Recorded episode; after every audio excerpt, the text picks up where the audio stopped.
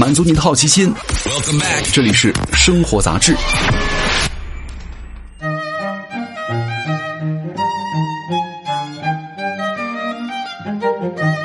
嗨，各位好，欢迎来到生活杂志，我是奥巴庆。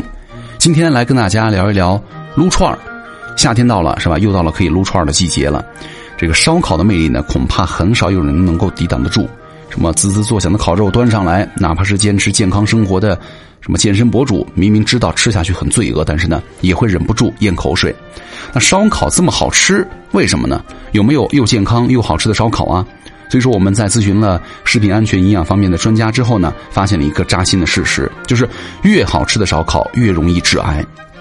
所以如果你是愿意面对真相，请勇敢的往下听哈。知道你们看完了、听完了还是会吃的，所以说我们也提供了一些小技巧啊。那烧烤好吃啊，是因为有木炭和烟了。烧烤的主要是炭烤和电烤两种方式，那它们最大的区别就是用木炭在明火上烤会给食物呢带来丰富的风味物质，而用电烤烤出来的食物呢就会少很多。经常有人说哈，电烤出来的肉呢没有灵魂，很多老饕甚至认为啊，一些连锁烧烤店做的电烤串只是披着烧烤外衣的小炒肉。要想吃最地道、最劲道的烧烤，还是得去那种烟熏火燎的小摊儿。你回想一下，小时候最馋的。羊肉串是吧？老板们总是握着一把羊肉串呢，在炭火上翻来覆去的烤。当肉里的油脂滴进炭火的时候，就会滋啦一下升起烟雾。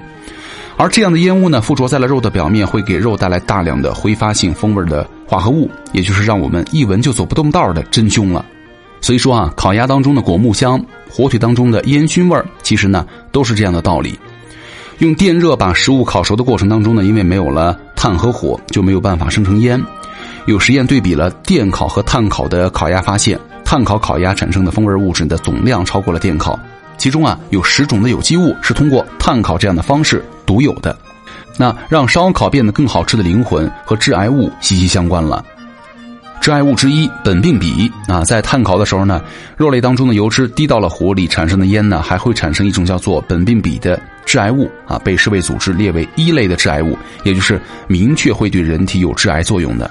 还有呢，研究表明，苯并芘的多少跟烧烤时候产生的烟气多少直接相关了。烤的温度越高，离火源越近，肉类的脂肪含量越高，苯并芘呢就越多。像什么韩式烤肉啊、烧烤摊一类的，使用炭火的烧烤，即便是使用了抽油烟机，还是会产生一定的烟雾。那如果你又选择了脂肪很多的五花肉，尽管肥瘦相间，吃起来口感最好，但是呢，致癌物的含量也是妥妥上升了。第二个呢，就是杂环胺啊。烧烤类的食物的时候呢，高温形成的热反应也会让肉里的氨基酸和葡萄糖产生反应，产生另外一种致癌的物质啊。研究表明，温度达到了两百摄氏度以上的时候呢，烤肉当中的杂环胺的含量会比温度在一百五十度的时候产生的高十倍。但是呢，要想让烤肉外酥里嫩，高温很重要。足够的火力才能够在肉类的表面呢迅速形成酥脆的外壳，同时呢保持内部的水分和软嫩。有个参考哈，传统的炭烤烤羊腿的温度呢大概是两百到两百四十度左右。哈，真香有了，健康的隐患呢也有了。那有人就问了，电烤和气烤会更健康吗？有人说，既然是明火生烟，高温加热都会产生致癌物，那么我割舍一些对口感的追求，选择电烤就不行了吗？现在的确有很多烧烤店里选择更加环保的电烤炉或者燃气烤炉，哈，食物不跟明火接触，也不产生烟，即便是油脂呢滴落在烤箱的加热管上，也和炭烤时候油脂呢滴在木炭上不一样。这个苯并芘啊是木头的不完全燃烧造成的，电烤的时候单纯的油脂预热并不会产生这样的物质。但是啊，你们忘了，高温烤肉也会产生致癌的物质杂环胺，对吧？杂环胺的生成量和温度和时间的关系很大。加热温度越高，时间越长，水分子的含量越少，产生杂环胺就越多。当烤制温度从两百度升高到三百度的时候呢，杂环胺的生成量会增加五倍。就是很多家用的电烤炉呢，只是显示时间，功率越大的电烤炉意味着热得越快，但是呢无法调节温度。所以说，如果无法控制温度和烤制的时间，或者是说为了更好的口感选择了高脂肪的肉类，那么。电烤产生的致癌物质可能一点也不比碳烤的瘦肉来的少，未必更健康。那有人说了，实在想吃烧烤了怎么办呢？坦白说哈，让各位一口都不沾烧烤不现实，太违反吃货的天性了。如果实在想吃，一定要控制量，不能够真的一天三顿小烧烤，对吧？如果自己家里做的话，尽量还是选择能够控制温度的电烤炉或者烤箱啊。几个小贴士送给大家：第一就是提前腌制了。研究表明，用洋葱、大蒜和姜粉和柠檬汁儿的香料啊腌制的烧烤的肉类，其中含有的不是酚类啊、维生素等抗氧化物质作用。能够抑制致癌物质的形成。那尽管也有专业人士认为啊，这些结论的证据不足，但是呢，还是推荐大家提前腌一下，能够给肉啊去腥去膻，口感上也更好。而且呢，用啤酒料酒腌一下肉也不错，因为水分呢会抑制杂环胺的形成啊。水分含量越高的烤肉呢，产生的杂环胺相对来说就越少。注意哈，这些调味料提前腌制一会儿呢，并不会产生亚硝酸盐，也不用担心了。另外一个就是勤翻动了。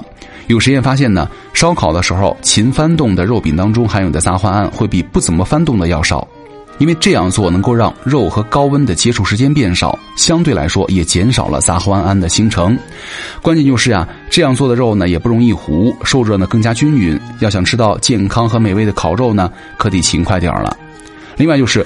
不要配啤酒了啊！很多人觉得没有冰啤酒的烧烤呢是不完整的，但是呢，烤肉加啤酒这热量是要爆炸呀，对吧？太冰的啤酒吧，容易引起肠胃道痉挛。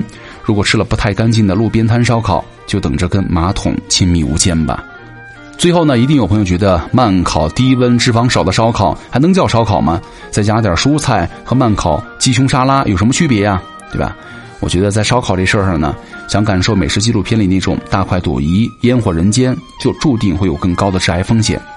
我们不提倡为了嘴巴过瘾就完全忽视了健康隐患，但是呢，也并不觉得彻底戒掉了美味的人生就更加的正确。还是希望大家都能够在口味和健康当中呢找到平衡，放心撸串儿。好，感谢各位收听本期的生活杂志，我是奥巴庆，咱们下期见，拜拜。